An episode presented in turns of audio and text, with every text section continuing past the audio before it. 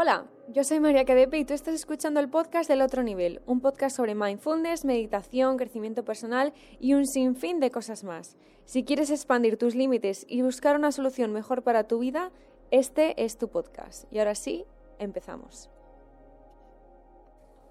Bueno, pues este es el último podcast que grabo desde Bali. Vuelvo ya a casa, vuelvo a Ciudad del Cabo, a Cape Town, a Sudáfrica. Y estoy muy contenta porque he podido parar de verdad para mí viajar sin hacerse fotos, vídeos y un largo etcétera era algo a lo que no estaba acostumbrada y me he dado cuenta de que tenemos que sí, por supuesto, compartir cosas en redes sociales, sobre todo en mi caso y en casos como el mío, que es parte de nuestro trabajo, pero durante muchos meses, incluso un año y medio diría yo, he querido crear algo que vaya más allá de sacarse la foto con el filtro bonito. Os digo esto porque aún así lo voy a seguir haciendo, por supuesto, sacar una foto preciosa con un filtro precioso, pero también quiero compartiros la realidad de todo esto. Y es que no os creáis Instagram, porque Instagram tiene muchos filtros. Instagram es parte arte, parte realidad. Em, pero todos somos modelos, incluso los colores, todo es parte de una sola realidad, pero no de la realidad global. Simplemente porque cuando entras a una villa, por ejemplo, y ves eh, las fotos que han sacado dices, madre mía, es más grande, es más bonita, es más no sé qué. Y en realidad eh, tenemos que darnos cuenta de eso, de que Instagram es otra dimensión más que tenemos en nuestra vida y que incluso cuando viajamos, por ejemplo, Bali sí es precioso, preciosísimo, pero tenemos que ser conscientes de que estamos en una era en la que todo en redes sociales parece más bonito de lo que es yo es mi segunda vez en Bali y de Bali me ha enamorado absolutamente todo. Em, pero sí que es cierto que en las fotos aparecen incluso más bonito de lo que es en la realidad. Y estamos hablando de bonito, que no estoy hablando de la esencia, que es lo que a mí me ha enamorado eh, Bali. No me ha enamorado el café azul que ponen en el bar de moda. Y eso es algo que tengo clarísimo. Con eso también me he dado cuenta de que yo no sabía qué era Cape Town, no sabía, sabía lo que era, obviamente, pero no sabía ni cómo era, no había visto muchas imágenes. Es una ciudad a la que no se suele ir, mm, eh, sobre todo si eres español, de turista, etcétera, etcétera. Y cuando llegué allí dije, ¿qué narices es esto? Muchos sabéis que durante unos años de mi vida me dediqué a viajar y viajar, que conozco muchas partes del mundo, y yo no he visto una cosa igual que Cape Town en mi vida. Así que estoy muy contenta de volver a casa. Estoy muy contenta de poderos mostrar, enseñaros, de poder compartir con vosotros y con vosotras todo lo que eh, me ha aportado este viaje a Bali, que ha podido estar con mi interior y he aprendido muchas cosas que os quiero comentar para ver si os sirven o no. Dicho esto, también el tema de la plataforma, que no me quiero enrollar mucho antes de empezar con el podcast. Quería comentaros que a finales de mayo, a mediados de mayo, abro de nuevo las inscripciones que muchísimos me lo habéis preguntado.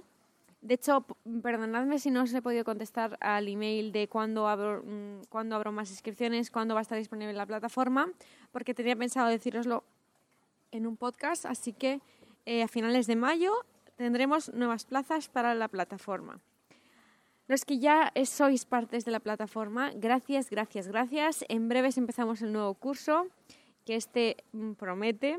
Y ya tenéis en la plataforma también la pre-reserva del retiro que haremos en Bali en primavera del año que viene.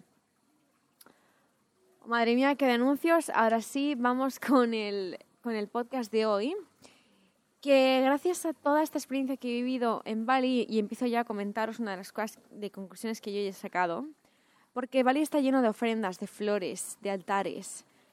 Todo, todo eh, es medido al detalle con colores. De hecho, el otro día, ayer, creo que fui a una ceremonia eh, de cacao, una ceremonia de fuego. Cacao he dicho que muchas veces hablo muy rápido y tengo que vocalizar. Y me di cuenta de que cuando iba al baño, aparte de que estaba todo lleno de flores precioso, del camino y tal, la cisterna tenía la flor que representa la felicidad aquí en Bali, puesta justo encima, en el botón donde tú aprietas la cisterna. Y ahí es cuando dije, tengo que hablar de esto porque además estuve hablando con, una, con la señora balinesa que está preparando todo, toda la ceremonia, y me dijo que para ellos eh, cuidar de la feminidad de las cosas, del lado femenino, de la energía femenina, era aportar esa belleza más allá de la del pragmatismo y más allá de ser prácticos. Porque cuando pones las cosas de manera bonita, como tú lo consideres, para algunos va a ser poner llenos de colorines, como aquí en Bali, para otros tener la casa eh, arreglada, para otros tener el pelo, lo que sea. Es decir, cuando tú te preocupas eh, de poner esa energía preciosa en las cosas, estás expandiendo tu energía del amor, porque le estás poniendo cariño, y esa es la energía femenina, eh, que todos tenemos, hombres y mujeres, tenemos eh, que encontrar el balance entre nuestro lado masculino y nuestro lado femenino. Yo durante toda mi vida me he centrado, si os soy sincera, en el lado masculino. Me sentía con la necesidad de el ir, ir, ir, conquistar, em, conseguir, escalar. Y me olvidé durante mucho tiempo de la magia, y lo digo con todas las letras, la magia del lado femenino, que es donde está la intuición, donde está el parar, donde está el relajarse, donde está la belleza más pura de la vida, la naturaleza, básicamente.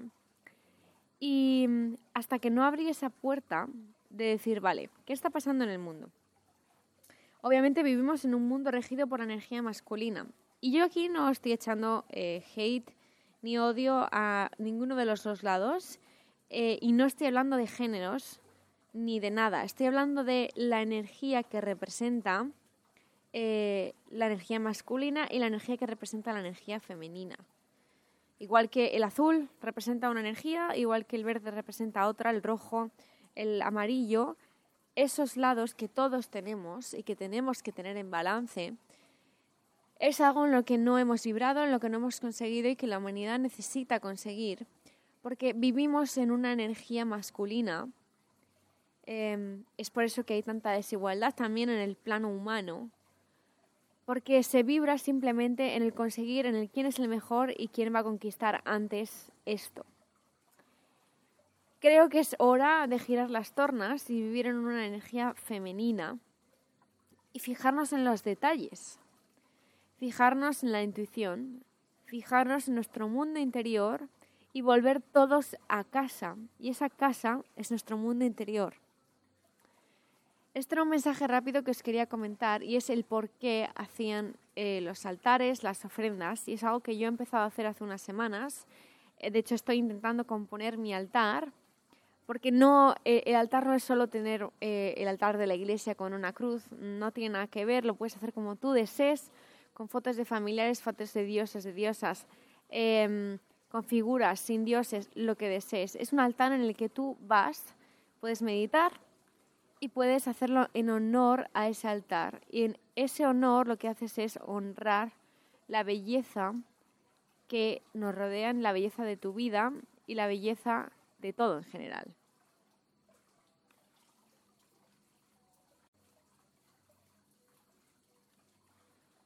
Esa era, la primera parte eh, del podcast que os quería animar a que estudiáis más sobre la posibilidad de tener un altar o una ofrenda diaria a, quien sea, como sea, simplemente es em, mover esa energía de amor y esa energía de pasión, esa energía de la belleza, para atraer, por tanto, toda esa belleza a tu vida. Otra cosa que os quería contar, otro tema, y esta sería la segunda parte del podcast, que sería para el mensaje de lo que nos queda de este mes, y es una carta, además, que he sacado durante todos estos días. Creo que cada dos días sacaba esa misma carta. Y es, no te reduzcas a lo que otros quieren verte reducido o reducida. No pares, no cortes tus alas, simplemente porque el resto se sientan amenazados por tu fuerza o por tu poder. Tenemos que seguir nadando, tenemos que seguir consiguiendo lo que queremos. Tenemos que seguir nutriendo nuestro lado femenino, nuestro lado masculino, encontrar nuestro balance, pero siempre escuchando la voz de tu intuición. ¿Por qué? Porque muchos a tu alrededor, sin que tú lo sepas, van a querer hacerte más pequeñita, más pequeñito. ¿Por qué? Porque de esa manera ellos van a encontrar la paz y van a encontrar su camino, porque no se van a sentir eh, amenazados y no se van a sentir em, en una situación inferior, porque ellos, al creerse inferiores, inconscientemente lo que quieren es que tú bajes em, esa vibración que tú tienes, bajes ese poder para ponerte a su nivel y por lo tanto no hay evolución, no hay crecimiento. Así que te pido por favor, y esto es un mensaje súper clarísimo para los semanas que quedan de este mes, que aprendamos una vez por todas a no bajar escalones para que otros no se sientan amenazados y por lo tanto conservarles nuestra vida. Lo que tenemos que hacer todos es crecer a la vez.